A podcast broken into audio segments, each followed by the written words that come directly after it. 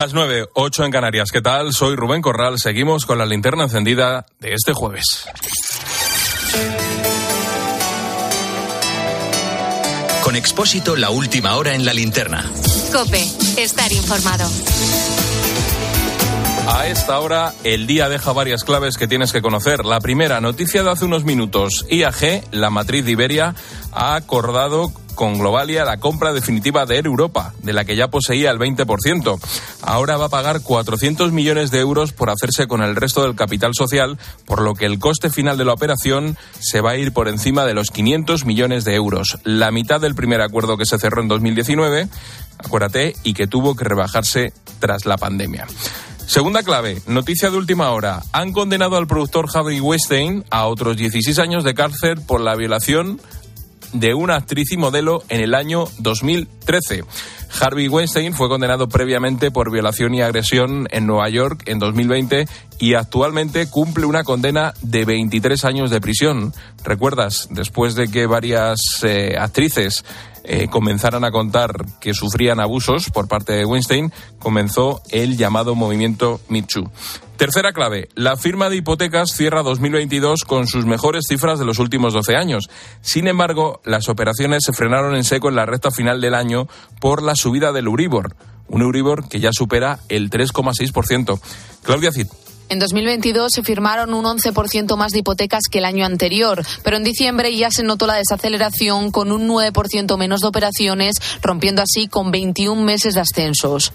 Y es que el encarecimiento de las hipotecas ha expulsado del mercado a la mitad de los potenciales compradores. La hipoteca ya se lleva un tercio de los ingresos de los hogares. Susana de la Riva, portavoz de la tasadora inmobiliaria TINSA. El porcentaje de la renta disponible del hogar que tiene que destinar a pagar una hipoteca, la media española, sería el 31%. Por encima hay unas cuantas capitales, Palma de Mallorca en torno a 49%, Barcelona 45,5%, Madrid 43,5% y Málaga estaría casi en un 41%. Casi el 71% de las hipotecas firmadas el año pasado lo fueron a tipo fijo, máximos desde 2003, y una de cada cuatro nuevas firmas respondieron a un cambio de condiciones. La hipoteca media queda en los 146.000 euros con un plazo medio de 25 años, casi un 6% más que en 2021. Tercera clave. El yihadista de Algeciras que asignó un sacristán insiste ante los psiquiatras en que veía diablos. Hoy se ha entrevistado con los forenses para determinar si padece algún trastorno psiquiátrico y decidir si es imputable o no. Yassin Kanya está en prisión provisional sin fianza y se le atribuyen delitos de asesinato y lesiones con fines terroristas. Y atención a esta noticia. El Constitucional concluye que se se puede obligar a una madre a dar a luz en el hospital y no en casa si su vida o la de su bebé corren peligro. Así lo recoge una sentencia que rechaza el recurso de una mujer con embarazo de riesgo a la que la justicia ordenó su ingreso en el hospital. Ahora el tribunal establece que no se vulneraron los derechos fundamentales. Parece que en esta ocasión el tribunal ha tenido muy en cuenta la vida del bebé.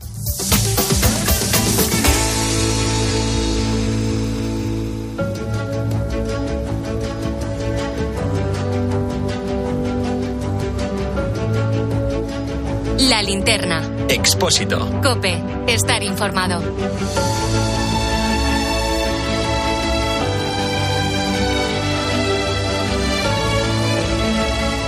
Centro de Madrid, las calles empiezan a dejar de llenarse de coches y el frío se va haciendo notar.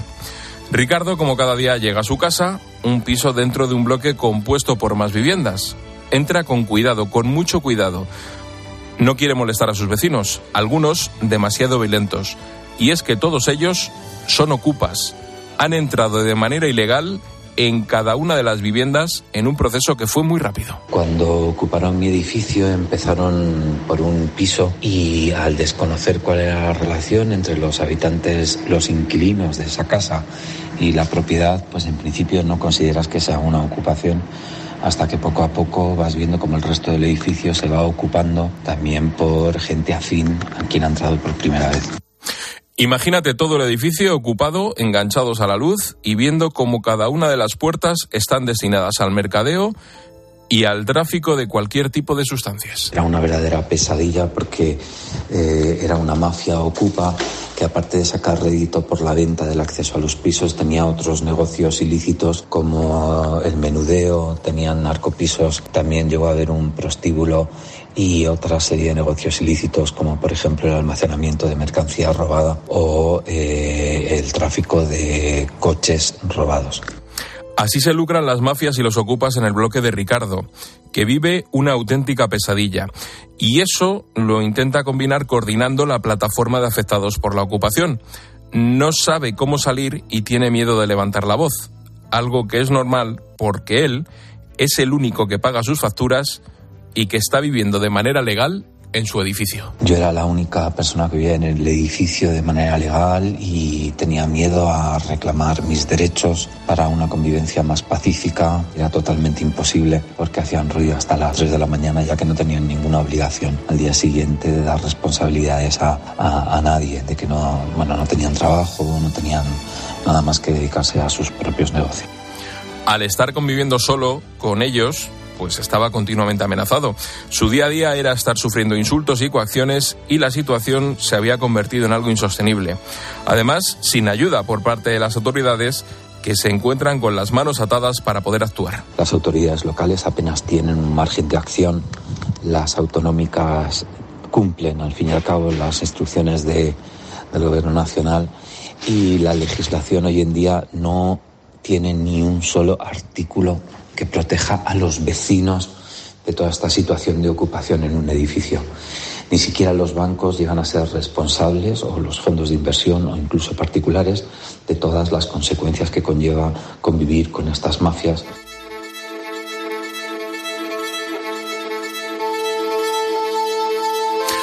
Otro ejemplo es el de Tati. Tiene ahora 40 años y vive en el ensanche de Vallecas, en Madrid, junto con su familia.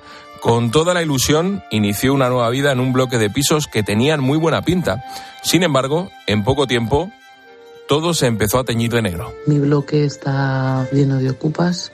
Ha llegado a haber hasta 76 ocupaciones en un bloque de 245 viviendas. Actualmente siguen existiendo 28 ocupaciones, ya que hace un mes han ocupado dos viviendas más. Son viviendas sociales del antiguo IBIMA, de la Agencia de la Vivienda Social está cansada de estos vecinos y también de todo aquello que rodea a este tipo de actividades ilegales, empezando por las mafias y terminando por las instituciones que no hacen nada para que las personas que cumplen con sus obligaciones, eso es lo que dice Tati, no lleguen nunca a perder su casa. Cada día es una sorpresa, no permiten que haya una convivencia sana, no solo los ocupas, sino también adjudicatarios incívicos que ayudan a que estas ocupaciones se lleven a cabo.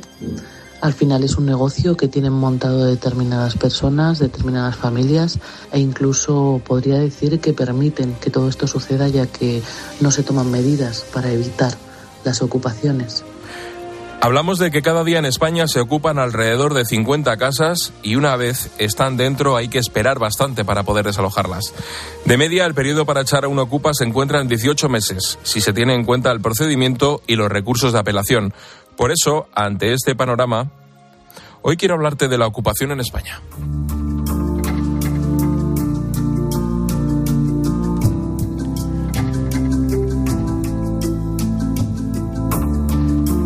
La ocupación se ha situado en nuestro país como una gran preocupación para los propietarios de viviendas, quienes temen que una o varias personas se instalen en un inmueble deshabitado sin su consentimiento.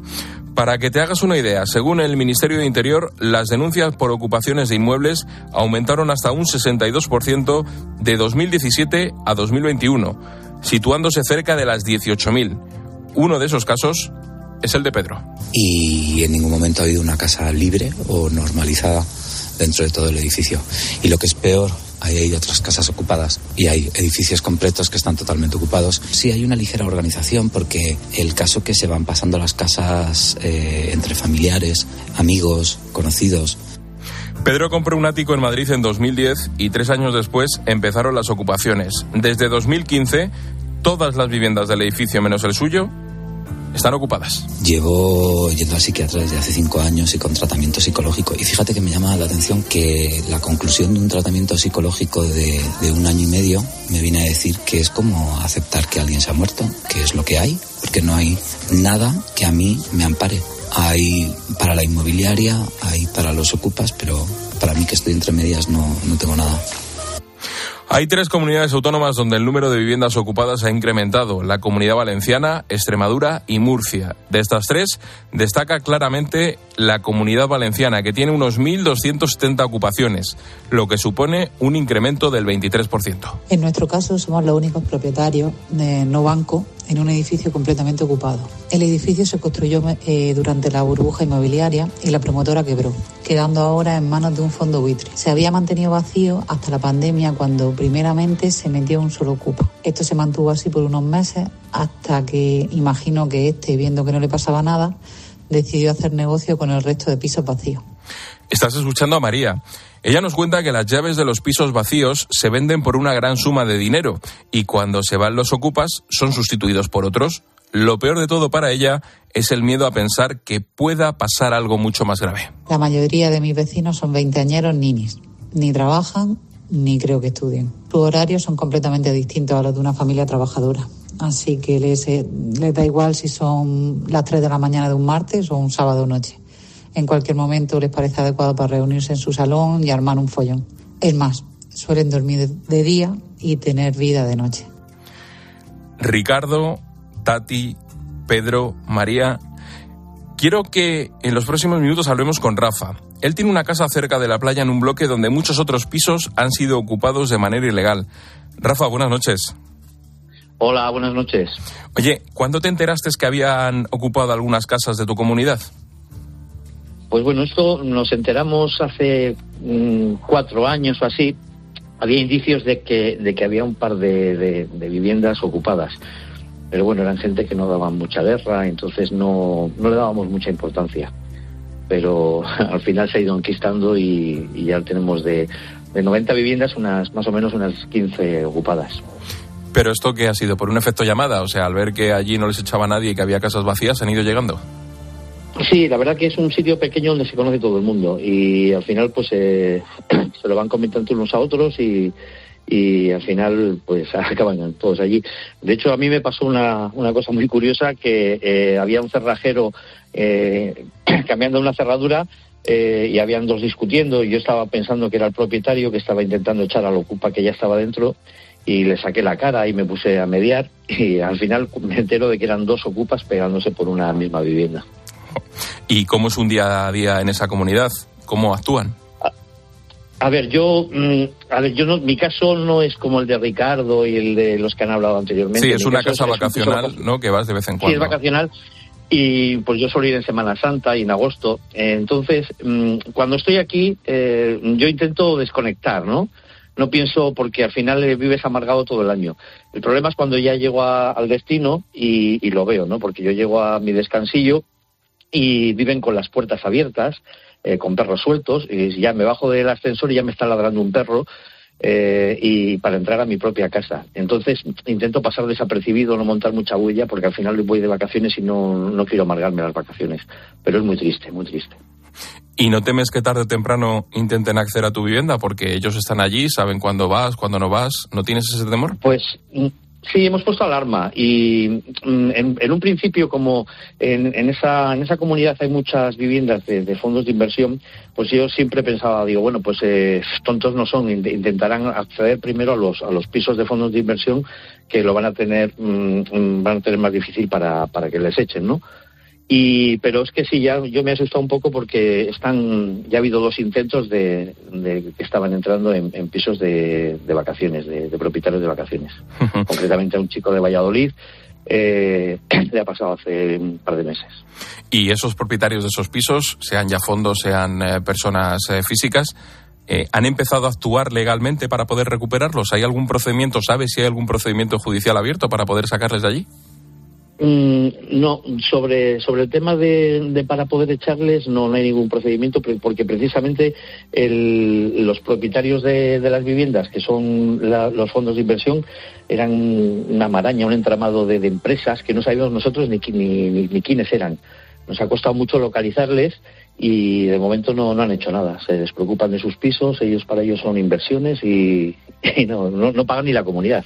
¿Y vosotros? ¿Y vosotros cuando vivís la situación esta que dices que es una situación complicada, que no sé si en algún momento habéis eh, pasado miedo, eh, ¿habéis planteado eh, poder denunciar? Pues hemos ido, bueno, denuncias siempre, no, mm, mm, pues porque al final por ruidos, porque hay tráfico de drogas, eh, pero al final todo se queda ahí. Vas al ayuntamiento y te dicen que incluso que, por protección del menor, que son pisos que hay niños y que, que, no pueden hacer nada. Y digo, bueno, pues si protegen al menor también en, en, pisos donde se vende droga, pues que sigan protegiéndolos así. Pero sí, sí, la verdad que estamos con las manos atadas. ¿Y te has planteado vender el piso? Por supuesto, lo que pasa es que ahora quién me lo va a comprar. Claro. es que al final yo, yo compré un sueño, una ilusión y se, se convirtió en una, en una pesadilla. Eh, yo era, pues iba a ser el sitio, porque la verdad que es un sitio muy bonito, cerquita de la playa, y iba a ser mi, pues para mi jubilación, pero no, se ha convertido en una pesadilla y ahora pues estamos ahí, pues disfrutándolo como podemos, pero tampoco no, no, no lo podemos vender porque tampoco estaría, eh, ¿quién va a comprar eso? al final pues Rafa, espero que puedas recuperar tu sueño y disfrutar de la jubilación tranquilamente. Muchísimas gracias por atendernos esta noche. Gracias a vosotros por darnos voz.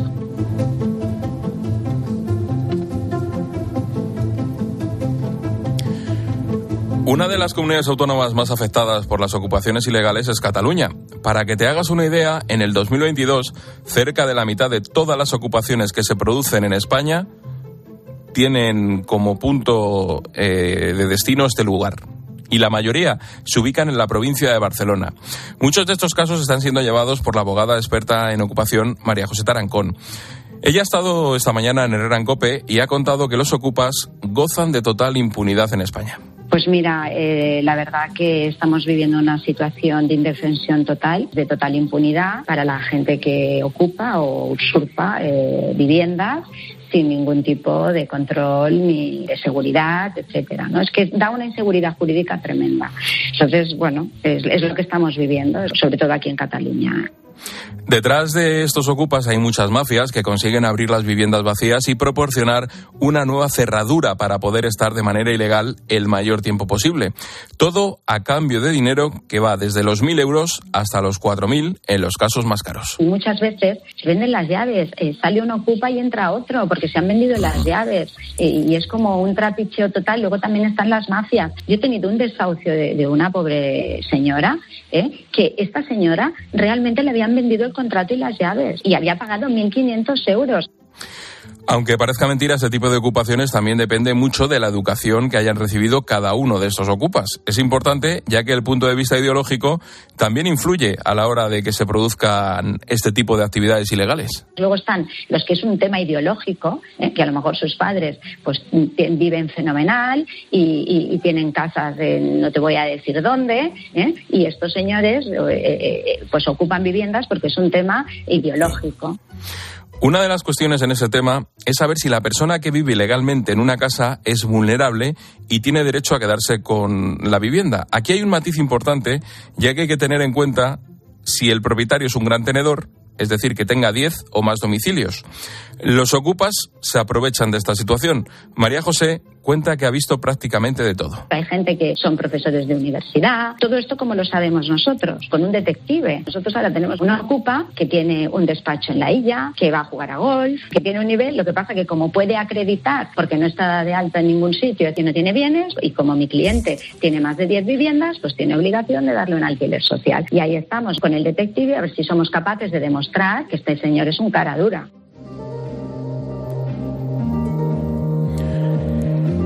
Vamos a intentar profundizar un poco más en el aspecto legal de las ocupaciones y cómo es ese vacío que existe para que se sigan produciendo este tipo de casos. Para ello vamos a hablar con David Martínez Cubels, que es abogado experto en derecho inmobiliario. David, buenas noches. Buenas noches. Oye, lo primero de todo, ¿qué dice la ley acerca de, de la ocupación?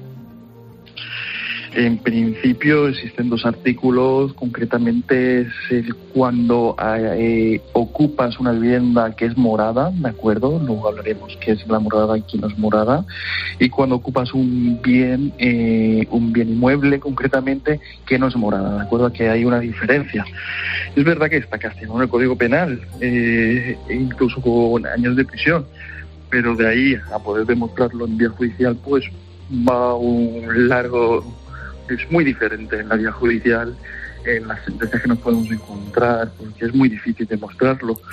Como han explicado, normalmente cuando iniciamos un procedimiento que nos ocupa la vivienda, la persona que nos ocupa la vivienda, el 99% sabe cómo tiene que hacerlo, son profesionales y si no, incluso podemos mirar Google cómo hacerlo. ¿de acuerdo? Siempre van a venir con un contrato, un contrato falso, muy falso, que lo podemos ver que no tenemos firmado nosotros, incluso con faltas ortográficas, que eso lo que permite es que al final, por la vía penal, eh, concretamente no tenga castigo esta ocupación que están haciendo. Me hacías esa diferencia entre morada o inmueble. Eh, eh, ¿Esto qué quiere decir? ¿Estamos hablando de primera o segunda residencia? Bueno, y antiguamente, antes de 2020, eh, se consideraba segunda vivienda no era morada. y después hubo una circular del Ministerio Fiscal que se consideraba morada. Yo siempre he tenido que mi segunda residencia también la misma morada que la primera, ¿verdad? Que la única diferencia que una estoy más tiempo, otra estoy menos, pero mi vivienda habitual y mi segunda residencia, las dos son moradas. Entonces entendemos ah, desde ahora y luego la Fiscalía de la circular de 2020 que las dos serían concretamente moradas, de acuerdo, viviendas habituales. Para quien nos esté escuchando y mm, haya sufrido eh, una ocupación o alguien que tenga miedo a que le pueda ocurrir, ¿qué consejos darías a, a estas personas que sufren un caso de ocupación ilegal? ¿Qué tienen que hacer? Yo siempre digo que lo más rápido posible se interponga la demanda o denuncia, ¿de acuerdo? Depende si vamos por la vía civil o la vía penal. Es lo primero. Luego ya, pues son expertos ellos e incluso ellos se ponen en contacto contigo, incluso para intentar llegar a un acuerdo. El acuerdo es económico, porque viven de ello, ¿de acuerdo? ¿Qué pasa? Que aquí está su juego. Su juego fundamental concretamente es la tardanza de la administración de justicia ahí está su juego. Ellos te van a decir que sepas que el juzgado donde va a haber caído esta causa, mínimo son ocho meses, mínimo es un año. Y por tanto, aquí los propietarios estamos vendidos a su juego y, ya, a darle el dinero que ellos piden. Y no hay ninguna forma, eh, eh, con el Código Penal en la mano, de sacarles inmediatamente en cuanto se produce la ocupación. Eh, actualmente no. Concretamente, el Colegio de Abogados, el Ilustre Colegio de Abogados de Barcelona, concretamente propuso al legislador eh, una medida cautelar que en 48 horas, de manera cautelar, pudieran retirar a la persona que no tiene título. ¿De acuerdo? Pero bueno, el legislador estará pensándoselo porque a día de hoy no existe ninguna. Ahora nos encontramos que lo más rápido que puedes echar a una persona que han ocupado que no sea tu vivienda habitual, no sea una segunda residencia, directamente nos podemos ir a año, año y medio o directamente pues pagar el peaje de que nos indique el ocupa, que mínimo van a ser 4.000, máxima hasta 25.000 he llegado yo a pagar. ¿25.000 euros? 25.000 euros he tenido que llegar, que no hace mucho, hace dos semanitas, para que se marcharan de una vivienda que acaban de reformar porque era en Vilanova y la Geltrú, un pueblocito costero de Barcelona, y es uno de los jugadores con más atraso. Y ellos me lo dijeron, una vivienda que acababan de reformar, pues hacía tres semanas, entraron por detrás y le dijeron que le daban 25.000. Bueno, primero pedían 35, bueno, les dijimos que no, que no, y al final consiguen los 25. Ellos lo sabían. Ellos estaban destrozando la vivienda, ellos enviaban fotos, y al final, pues como tampoco pude demostrar que era su primera vivienda porque estaba recién, no sabía ni empadronado, pues sí, vamos a ir por la vía civil que íbamos a tardar unos dos años perfectamente en Villanueva. ¿Hay instrumentos, ¿Hay instrumentos jurídicos para poner fin a este problema? Yo siempre lo digo, actualmente si le damos mecanismos a, los jueces, seguro, pero ahora mismo la nefasta situación judicial, no por culpa de los jueces, ¿eh? sino falta material, material y personal, sobre todo personal. Actualmente yo lo veo, que no veo, no veo escapatoria, por eso salen empresas como Desocupa o otro tipo de similares, porque no la justicia actualmente no está funcionando, claro.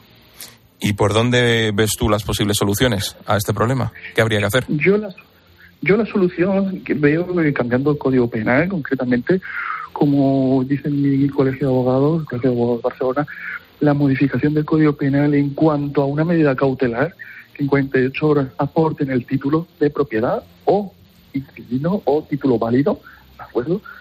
Yo lo veo fundamental. Pero hay mecanismos, me pregunto yo. Al juez en 48 horas le vamos a obligar a hacer un auto de desalojo.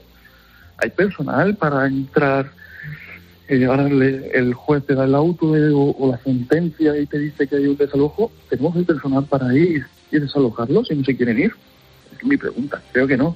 Pero el mecanismo es modificar el Código Penal con una medida cautelar, o cautelarísima, y luego poner más personal para, especializado además, para que puedan darse las sentencias y llevarse a cabo en el plazo de 48, 72 horas máximo. Me contabas que te habías encontrado con un caso en el que habías pagado 25.000 euros hace un par de semanas. ¿Es el caso más sangrante que has visto? No. ¿Y cuál es? Mi 39.000 euros y luego con otra amenaza 3.000 euros más, sí. O sea, sí, sí, unos 42.000 euros, si no recuerdo mal, fueron en total. O sea, de lo que estamos hablando no es una ocupación, es un secuestro. Porque te secuestran el piso, te piden, te piden un rescate y cuando lo pagas te lo devuelven. Sí, esta era una finca muy grande que iba a ser para, no era una vivienda en sí misma, pero era un inmueble, una masía.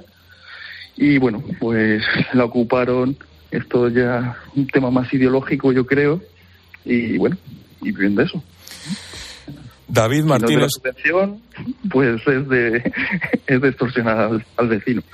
Disculpe. Nada, David Martínez Cubels, abogado experto en derecho inmobiliario. Muchísimas gracias por atender esta noche la llamada de la linterna y por explicarnos cuál es la situación de la ocupación en España. Muchísimas gracias a ustedes. Buenas gracias a todos.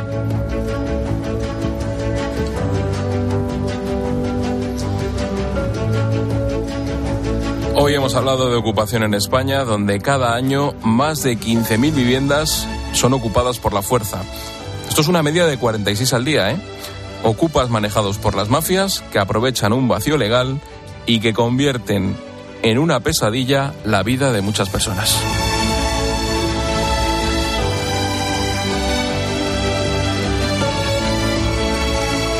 Paloma Serrano, buenas noches. Hola Rubén me traes, me dicen un mensaje muy bonito de línea directa. Sí, vamos a montar en moto, aunque hoy la noche Madrid no está para montar en moto. Pero no, hace un poquito de frío, ¿no? Un poquito rasca, sí. Pero bueno, en cualquier caso, oye, tu moto por la autopista puede sonar aún mejor si la aseguras con línea directa. Y es que ahora, con el seguro de moto de línea directa, tienes asistencia en viaje desde kilómetro cero y cobertura de casco, guantes y cazadora. Cámbiate y te bajan el precio de tu seguro de moto. Garantizado. Vete directo a lineadirecta.com o llama al 917-700-700. Es el valor de ser directo. Consulta las condiciones. Estás escuchando la linterna de Cope. Y recuerda que si entras en cope.es, también puedes llevar en tu móvil las mejores historias y el mejor análisis con Ángel Expósito. Hay momentos en los que prefiero no leer. Me supera. ¿Para qué? Un 30% de los españoles ha dejado de tener interés por las noticias, pero una gran mayoría sigue tomándose 20 minutos para reflexionar, para ver la realidad como es, contada desde el rigor y la objetividad. Información para que tengas tu propio punto de vista. 20 minutos, diario abierto. Escuchas Cope. Y recuerda, la mejor experiencia y el mejor sonido solo los encuentras en cope.es y en la aplicación móvil. Descárgatela. No se trata de batir récords, sino de llegar más lejos, porque puedes. HSN, con más de 12 años de experiencia en nutrición deportiva, pone a tu disposición fórmulas innovadoras para mejorar tu rendimiento y recuperación. La mejor calidad al mejor precio y envíos súper rápidos. Visita hsnstore.com. Nutrición deportiva para una vida sana. Solo hasta el 28 de febrero.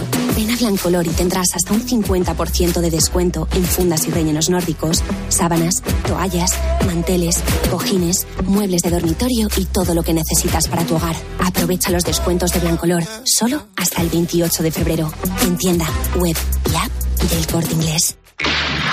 Donde pongo el ojo, pongo la oferta.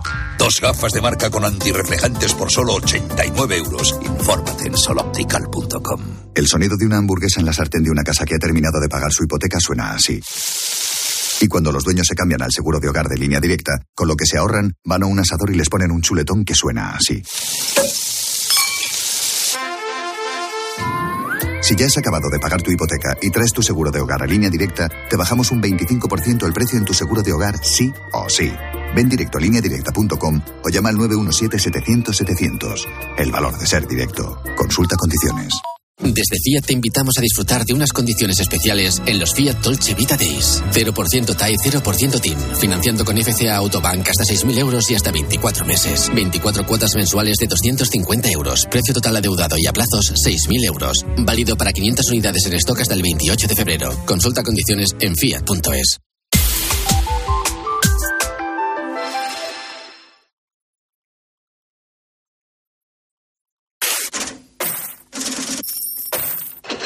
Expósito.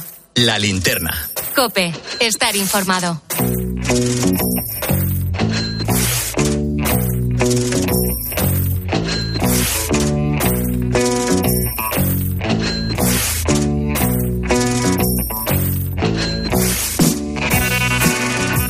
Iberia cierra la compra de Air Europa por 500 millones de euros. La empresa IAG, la matriz de Iberia, ya poseía el 20% de la compañía y ahora va a adquirir el 100%.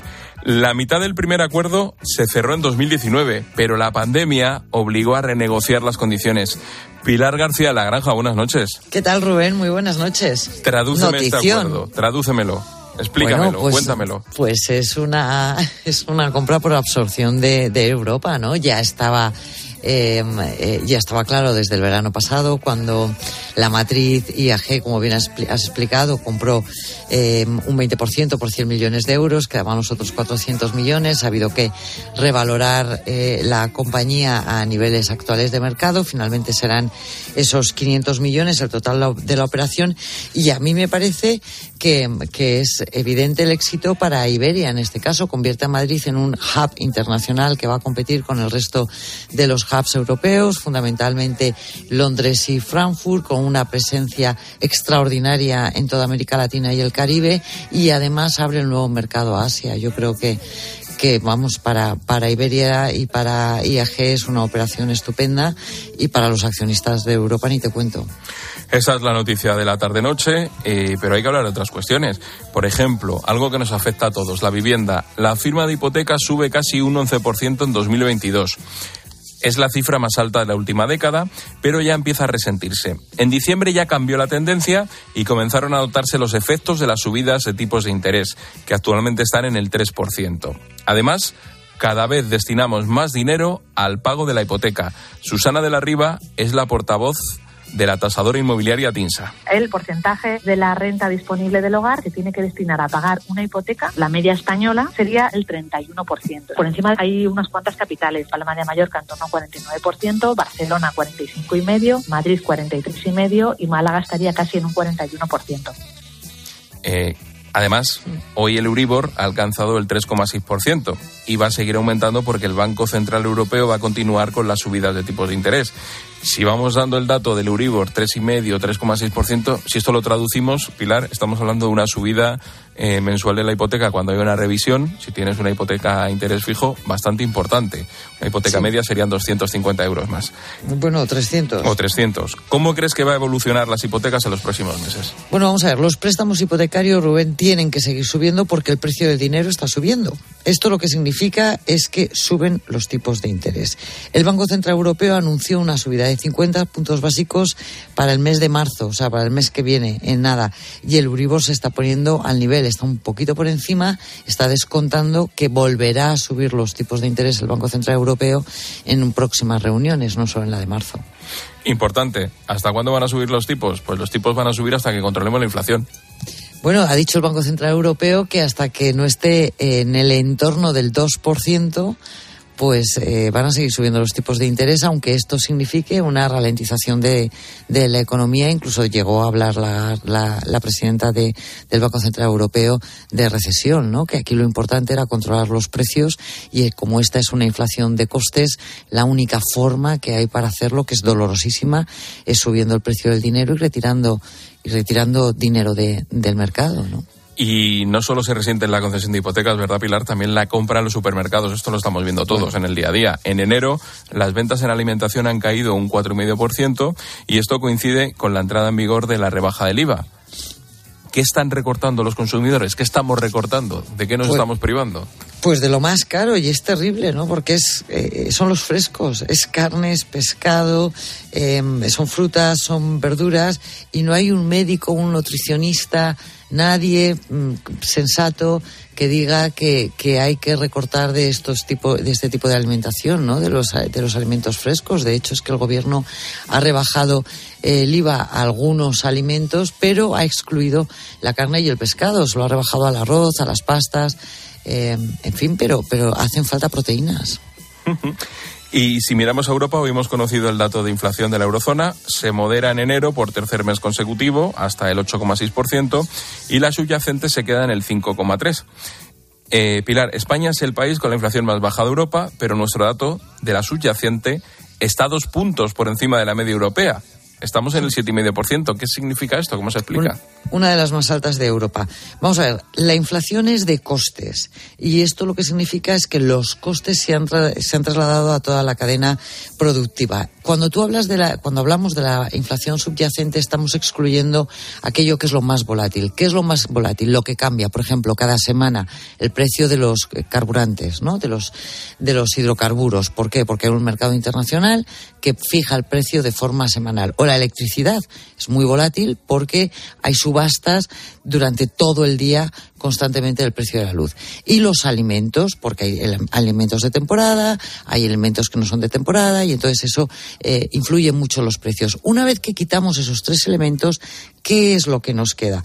Pues nos queda los costes salariales, que se han disparado en las contrataciones, las materias primas, que se han disparado los precios, los insumos y que además estamos produciendo menos.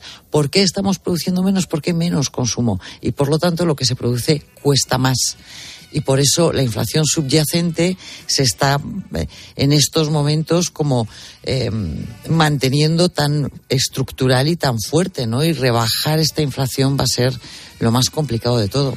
Y por último, Pilar, el Producto Interior Bruto de Estados Unidos creció en el 2022 un 2,1%, son casi cuatro puntos menos que el año anterior. ¿Cómo nos afecta a nosotros lo que pasa en Estados Unidos? Bueno, vamos a ver. Estados Unidos vivió una recesión, tuvo dos eh, trimestres consecutivos con crecimiento negativo y luego se recuperó rápidamente, es verdad. En todo caso, no es buena noticia que eh, la locomotora de Occidente, del Occidente que conocemos, de todas nuestras economías, se desacelere. Eh, no es para nada buena noticia, pero también tienen un problema de inflación muy alta y de costes de la deuda muy altos, ¿no? Tenemos invitada a Pilar. Pues vamos a por ello.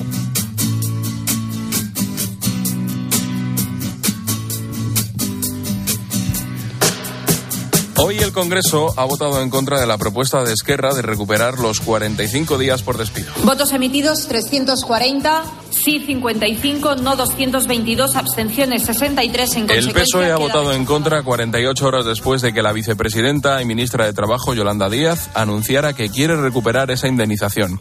Actualmente es de 33 días, como se acordó en la reforma laboral de 2012. Ana Godino es abogada experta en Derecho Laboral. Ana, ¿qué tal? Buenas noches. Hola, buenas noches. ¿Qué tal? Eh, ¿Es un buen momento para recuperar esa indemnización de 45 días?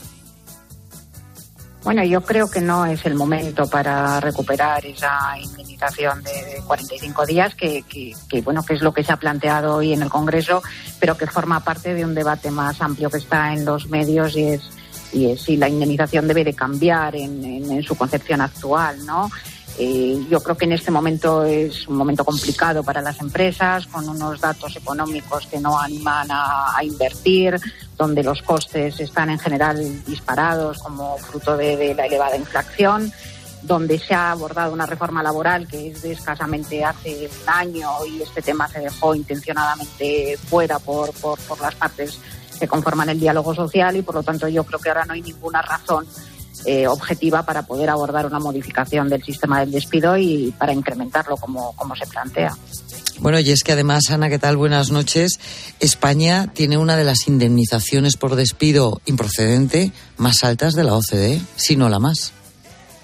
Sí, efectivamente, es efectivamente así es. Yo creo que, que la indemnización es la más alta sin ninguna duda. Es verdad que los sistemas son muy distintos en función de los países, pero bueno, tenemos desde luego en los países del norte claramente donde prácticamente la indemnización es inexistente o desde luego muy, muy bajita a países más parecidos a los nuestros, como puede ser Italia y Francia, pero desde luego con indemnizaciones que no pueden considerarse mucho menos que sean que sean superiores a las nuestras, sino todo lo contrario, ¿no? Por lo tanto, con una tasa de desempleo más alta en España que en el resto también, según los datos de la OCDE, pues pues pues modificar ahora la indemnización, la verdad es que no parece razonable.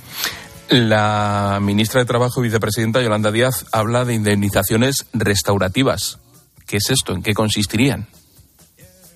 Bueno, ese es, ese es el debate al que, me, al que me refería antes. Es una terminología extraña, esto de reparadora o restaurativa, pero en definitiva es al final una indemnización que atienda, en vez de a unos datos objetivos como los que hasta ahora se basa la indemnización por despido, que es el salario y la antigüedad del trabajador, pues a datos que tienen que ver pues con, su, con sus circunstancias personales, ¿no? Pues desde la edad, el género, circunstancias familiares, eh, ingresos percibidos en la unidad familiar, es decir, un, montón de, de, factores que habría que ponderar y valorar y que harían una, una, una, indemnización o que constituirían una indemnización a la carta. A eso se refiere cuando habla de la, de la indemnización restaurativa, porque lo que entiende es que lo que debe atender es a reparar el daño que se produce con la pérdida del empleo y que eso no se hace con una con una indemnización como la que tenemos ahora. Es básicamente ese es el, discurso ¿no? de la ministra. Claro, y aquí entramos, entramos en otro debate porque ¿quién debe tener mayor indemnización? ¿Una persona de 60 años que puede encontrar un mercado laboral complicado o un joven de 30 que tampoco tiene un mercado laboral muy fácil, ¿no? Ahí esas son esas cuestiones eh, que ponía encima de la mesa, ¿no, Ana? Sí, sí, sí, desde luego. Por eso, por eso yo creo que nuestra indemnización, la que sea, pero una indemnización objetiva es, es lo razonable y adecuado porque, bueno, pues porque fija las reglas del juego, ¿no? Al empresario para saber cuáles son los costes que está asumiendo y para el trabajador también porque no tiene que definir el daño que se produce, sino que también sabe a qué tenerse y está objetivado, ¿no? Entrar en la valoración de si los mayores deben de tener mayor indemnización o afecta más a los trabajadores que tienen 40 y por lo tanto están en plena vorágine familiar, de crianza y demás, pues es un tema al final pues que entra en el terreno de la subjetividad y yo diría que hasta de la arbitrariedad para ver cuándo cuando debemos establecer una u otra. Muy difícil de aplicar, en mi opinión, muy difícil de aplicar. Entre otras cosas porque es un poco de ingeniería laboral, ¿no? Ingeniería creativa. Mm. Pero además se pueden dar casos de discriminación positiva y, y, luego puedes tener problemas a la hora de trabas a la hora de contratar, ¿no? Igual te dedicas a hacer una investigación de cómo es la familia de la persona antes de contratar a esa persona. Sin duda, sin duda. Y luego además esto plantea un problema en la, en la aplicación, porque aunque no se ha aterrizado todavía exactamente cómo es el diseño que se pretende hacer o que se propone por parte de, del Ministerio, lo cierto es que al final pues hay que aplicarlo y si, si viene dado por aplicación legal, pues, pues habrá que interpretarlo, pero digamos más fácil si al final eso se deja al criterio de los jueces, como está ocurriendo ahora, pues, pues la discriminación puede ser total, porque los criterios interpretativos pueden ser diversos y, como digo, entramos en un terreno de la subjetividad que será, será complicado de aplicar, hay que entrar efectivamente en la vida personal, al trabajador tendrá que acreditar sus circunstancias personales y el daño producido. Bueno, entramos, entramos en un tema farragoso, complicado y yo creo que, que que no, es, no está resultando aplicable, como decíamos antes, en la comparativa con el resto de los países, desde luego, de nuestro entorno. Ana decía al comienzo de, esta charla, de esta conversación, que no es el momento ideal para eh, eh, aumentar ese número de, días eh, por indemnización. ¿En qué momento está el mercado laboral español ahora? Bueno, eh, lo decía, lo decía antes. Yo creo que en un momento, en un momento complicado. Esta mañana veíamos el dato de las empresas que estaban en situación de concurso y en insolvencia, empresas que habían desaparecido. Yo creo que llevan años muy complicados. Primero la pandemia, después, como digo, unos costes disparados y estamos en un momento en un momento complicado.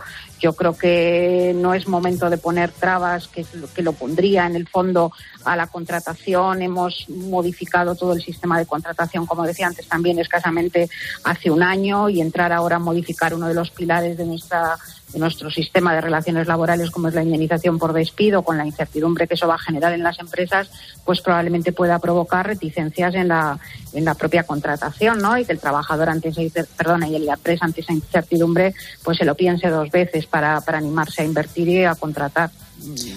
Momento complicado.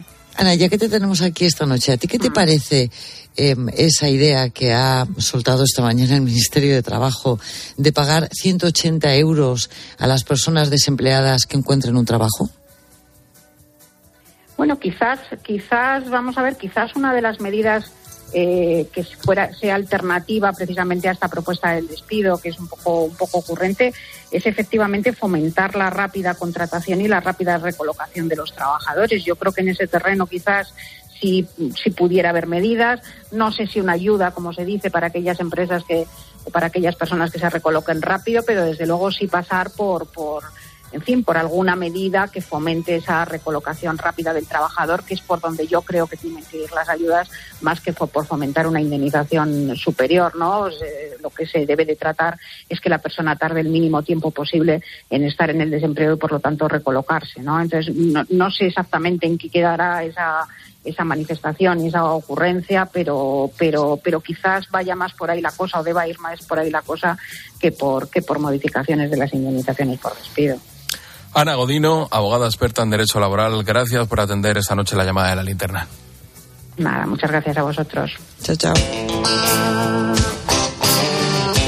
Y a esta María Jesús Pérez nos trae el número del día. María Jesús, ¿qué tal? Buenas noches. 762 es nuestro número destacado de hoy. Y es que en el último año el presidente Pedro Sánchez ha vuelto a engordar la nómina de altos cargos en el seno de su gobierno, en concreto en 16 personas más, hasta esa cifra récord conjunta que decíamos de 762. Por poner la cifra en perspectiva, por ejemplo, el último gobierno de Mariano Rajoy funcionaba con 671 altos cargos, que son 91 menos de los que aloja el actual gobierno de coalición de PSOE y Unidas Podemos. Lógicamente, la escalada ha tenido un impacto presupuestario relevante. En 2017, el gasto asociado al pago de las nóminas de los altos cargos del Gobierno se situaba ligeramente por debajo de los 70 millones de euros, unos 68 millones en concreto. Pues bien, esa cifra se verá superada este año en mínimo 10 millones de euros más por encima de los 80 millones de euros. De nuevo, comparando con el anterior gobierno de Mariano Rajoy, en noviembre de 2022, último mes para el que se dispone de datos oficiales del Ministerio de Hacienda, la nómina mensual derivada del pago a altos cargos ascendió a 3,52 millones de euros, mientras que en el último gobierno de Rajoy la nómina mensual de noviembre era de 2,42 millones, un incremento, por tanto, de más de un 40%.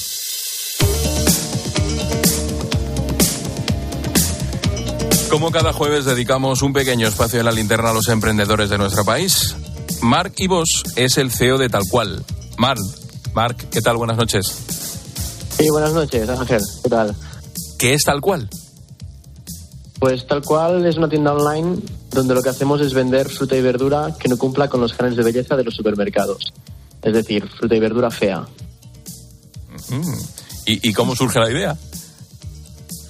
Pues vengo de familia de agricultores y al ver que teníamos que tener parte de la producción, pues decidimos tomar eh, algún esfuerzo e intentar encontrar una solución a eso. Oye, Marc, buenas noches. Eh, entonces, ¿vendéis eh, en vuestro supermercado online esas frutas y verduras que no os compran o al por mayor en los grandes mercados o en los supermercados, entiendo, ¿no? ¿Cómo, cómo funciona? Tú eliges y dices, esta es fea, me la quedo yo. Bueno, claro, mira, nosotros somos agricultores de, manzana y pera, pero para hacer una caja completa trabajamos con agricultores de toda España. Y, como esta problemática está en todos sitios, se, tira un, un 33% de lo que producimos. Y, y la mayoría se, se tira en, el, en distribución o, producción, porque como las grandes superficies no asumen el coste de tirar este producto y lo asume el agricultor, pues nosotros lo que hicimos es, hablar con los agricultores y, encontrar esta problemática y crear una sinergia. Entonces nosotros lo que hacemos es eso, es eh, de- desde nuestra tienda online vender el producto de, de agricultores eh, nacionales. ¿Y a vosotros os llega el producto o vosotros os ponéis en contacto con el agricultor y el agricultor se lo manda directamente al comprador? No, no, a nosotros nos llega el producto y nosotros hacemos una caja mixta. ¿Y, ¿Y cómo está siendo la acogida? ¿Está funcionando bien? ¿Estáis teniendo éxito? Sí, ahora mismo estamos sobre 2.000 pedidos semanales, más o menos. Pues no, pues eso es un exitazo. ¿Lo esperabais? ¿Cuánto tiempo lleváis? Llevamos tres años. No, la verdad es que no. Empezamos dos amigos, como eh, lo típico de la startup que nace en un garaje. Pues fue, fue más o menos así. ¿Y hacia dónde va la empresa? ¿Hacia dónde va tal cual? ¿Qué vais a hacer en un futuro? Bueno, tenemos un roadmap ambicioso, nos gustaría internacionalizarnos. Ahora estamos dando mucha fuerza a nuestra venta B2B, que es a empresas, frutas para las oficinas. Y bueno, nos gustaría tener una app, crear un marketplace con productos em, de aceites, em, miel, todo productos de proximidad que sufran también el- los canales de belleza, cualquier cosa que tengan una etiqueta mala o que sea la miel más oscura o, o cosas así. ¿Y el, el- los clientes os dicen algo, Mark? ¿O eh, cuando entran en tal cual ya saben que van a ser productos que no son tan bonitos como los del supermercado y la calidad, entiendo, es la misma? Sí. Claro, la calidad es la misma. Al final es cuestión de, educación o de, informar, ¿no? Nuestros clientes nos compran más por, sostenibilidad y por creer en el proyecto que por otra cosa. A ver, que la fruta y verdura es deliciosa y, y al final tienen un producto de calidad a un precio reducido, pero, pero la idea es esta, que a ellos les gusta que sea, que sea producto imperfecto. Es más, a veces nos dicen, eh, que lo mío tampoco tiene tanto tanta imperfección y decimos, bueno, nosotros compramos partidas grandes que a veces también hay productos perfectos, pero claro, no vamos a hacer lo mismo que hacen las grandes superficies y descartarlo No por eso. descartar, claro. Oye, ¿y cómo os podemos encontrar? Eh, desde nuestra web talcualfoods.com y después en redes sociales también estamos muy activos, en tal cual en Instagram, Facebook, TikTok, en todas. Pues Marc y vos, CEO de Tal Cual, muchísimas gracias por atendernos. A vosotros por darnos espacio. Gracias. Me gusta esto, Pilar, de la fruta y verdura que no tiene los cánones de belleza adecuados. Es Bueno, a mí también, me ha encantado. Vamos a hablar ahora con Laura. Ella es la cofundadora de Arala Pilates. Laura, ¿qué tal? Buenas noches. Hola, buenas noches, ¿qué tal? Oye, ¿qué es Arala Pilates? Bueno, pues eh, Arala Pilates, como el nombre indica, es eh, un centro de pilates eh, que, bueno, eh, nace de una idea entre Arancha, que es mi compañera, y yo de darle muchas vueltas a la cabeza, de montar algún negocio en que disfrutáramos trabajando y que pues, pudiera producir un cierto bienestar a, a los usuarios. Entonces, bueno, eh, yo sí que mis orígenes eh, empecé con Inés, eh, pero al final la vida me, me cambió a cosas totalmente distintas, pero siempre hemos estado las dos muy enganchadas al mundo del deporte y de hecho, bueno, pues tenemos formación en Pilates, aunque ahora mismo nosotras eh, seguimos con nuestra actividad profesional y las clases las está dando un monitor.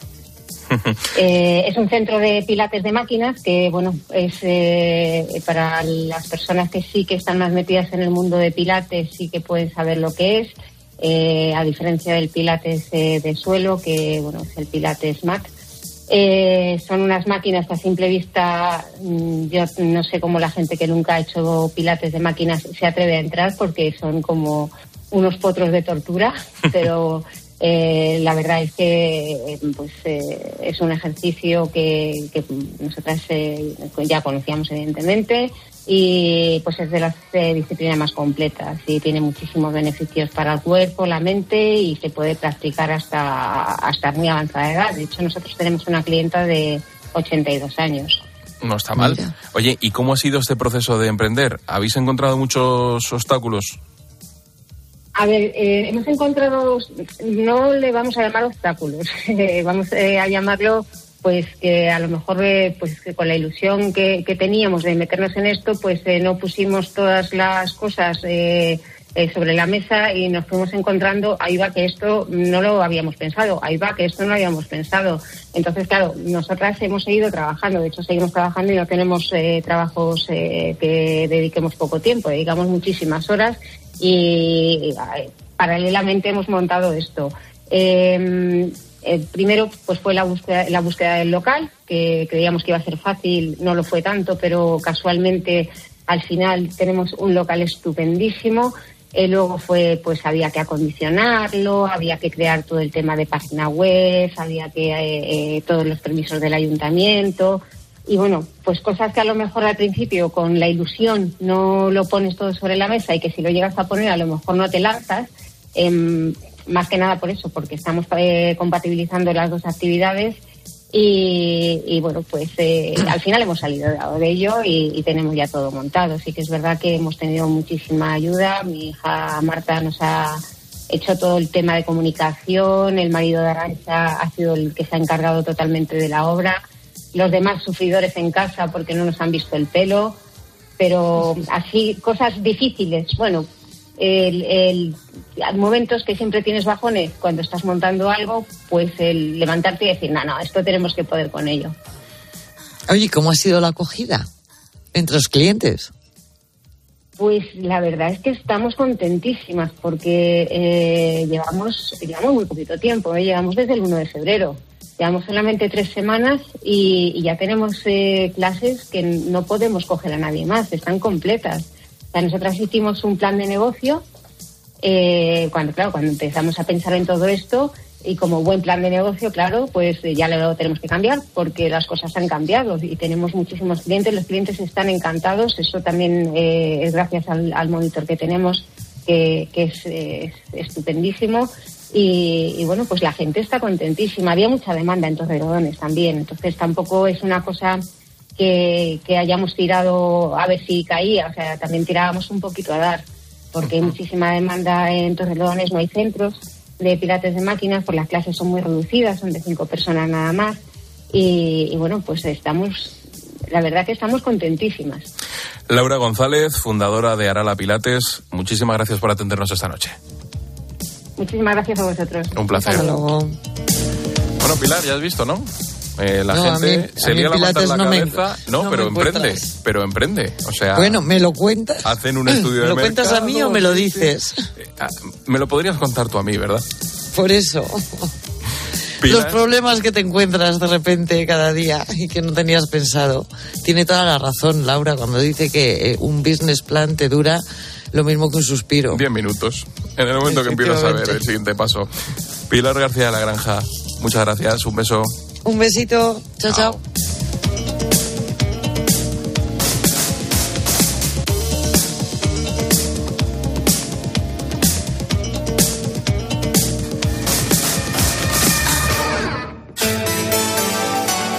Expósito. La linterna. Cope. Estar informado. Si afecta tu bolsillo, le interesa a Carlos Herrera. La inflación dejó de moderarse en enero. Pues así es, los precios de la energía siguen intervenidos, lo que nos lleva a un impuesto en diferido del que nadie habla. Alguien tendrá que pagar la diferencia entre lo Carlos que Herrera, Marc Vidal y tu economía. De lunes a viernes desde las 8 de la mañana. En Herrera en Cope. Desde Fiat te invitamos a disfrutar de unas condiciones especiales en los Fiat Dolce Vita Days. 0% TAE, 0% TIN. Financiando con FCA Autobank hasta 6.000 euros y hasta 24 meses. 24 cuotas mensuales de 250 euros. Precio total adeudado y a plazos 6.000 euros. Válido para 500 unidades en stock hasta el 28 de febrero. Consulta condiciones en fiat.es. Oye, ahora que estamos aquí un poquito los tres, os quería decir algo. Alicia, ¿hace cuánto nos conocemos tú y yo? Nos acaban de presentar. Bueno. Y Alberto.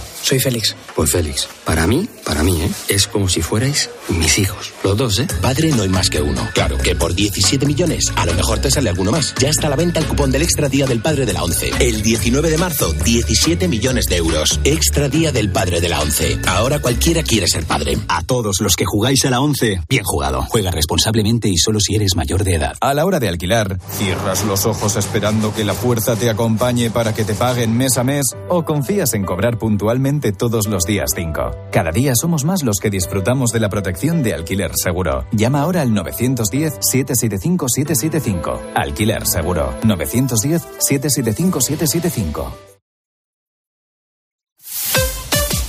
Escuchas la linterna. Y recuerda, la mejor experiencia y el mejor sonido solo los encuentras en cope.es y en la aplicación móvil. Descárgatela. Tu ahorro con Ocasión Plus. Hasta 6.000 euros de descuento en 7.000 coches. Y ahora con la mejor financiación del mercado, al 6,90%. Somos imbatibles. Ocasión Plus, ahora más cerca que nunca. Más de 60 centros a nivel nacional. Localiza tu centro más cercano en ocasiónplus.com. Abierto sábado y domingo. A ver esa foto, decir patata. ¡Hijolusa! Es que decir patata es decir hijolusa. Por eso, cuando nos busques en el supermercado, dale la vuelta al envase y encuentra nuestra marca para garantizarte una gran calidad en tu mesa. Patatas hijolusa. Amamos las patatas.